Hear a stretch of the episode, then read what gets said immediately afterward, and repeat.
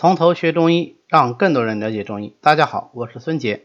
今天呢，我们继续来学习中药中的解表药。今天我们要讲的药物呢是香茹。香茹啊，它是一种草啊，是唇形科多年生的草本植物香茹的全草。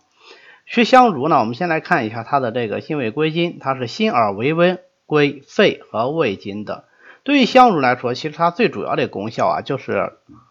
辛温发表，它能够有比较强的发汗作用，因为它发汗作用比较强啊，所以它有个别号叫做夏月之麻黄。麻黄当然就说明，哎，它发汗作用还是蛮强的，可以跟麻黄来相媲美。那么为什么叫夏月之麻黄呢？因为一方面香茹辛而为温，所以它发汗，它能够表散风寒；但是另外一方面呢，它辛香入脾，所以它就能够有和中化湿的作用。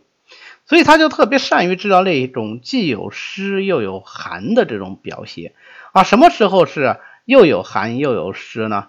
呃，就是暑月感寒。因为我们知道夏天的时候，其实天气是很热的，当然不是冷啊。但是在夏天，因为各式各样的原因，比方说呃，过去就是属于在外面乘凉啊，或者是呃晚上在外面，或者是突然变天了。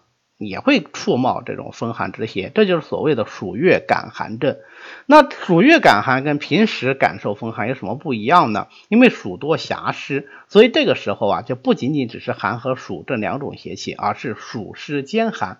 那在这种情况下呢，利用香茹既能表散风寒，又能够和湿化中的作用，来驱除这个暑湿感寒，效果就特别好啊。那么呃，典型的比如说香茹。散，它就是用香茹来配伍同样具有化湿作用的扁豆和厚朴来治疗暑月感寒症。那人说，你毕竟是暑月感寒呢，那暑邪呢？暑邪是热邪啊，没错。如果是以寒为主的，那就是香茹散这个思路；如果说是以温热为主的，或者说兼有温热的，因为毕竟是暑天嘛，那就再加银花和连翘啊，来增强它这个清热的力量。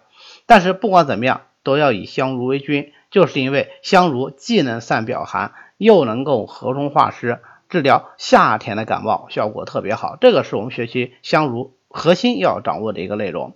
那往往被我们忽视的香茹的另外一个功效呢，就是香茹还能利水。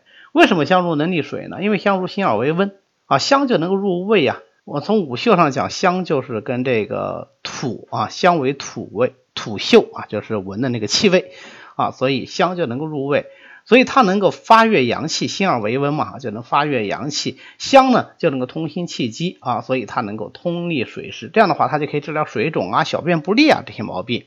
呃，但是香茹如果是用于利水的话，呃，它必须要龙尖啊，配上白术，然后龙尖来治疗脾虚的水肿症啊，这个就是香茹的另外一个功效。那么关于香茹呢，我们就简单的介绍到这里啊。香茹这味药，它功效上也比较简单，临床应用呢也比较单纯。欢迎大家扫描下方 PPT 的二维码，呃，加我们从头学中医团队的微信，随时与我们联系。您也可以发送“从头学中医”啊这样的字样给我们的管理员，那么他会拉你入群的，这样你就可以跟其他的中医爱好者一起来讨论中医知识。谢谢大家，我们下次再见。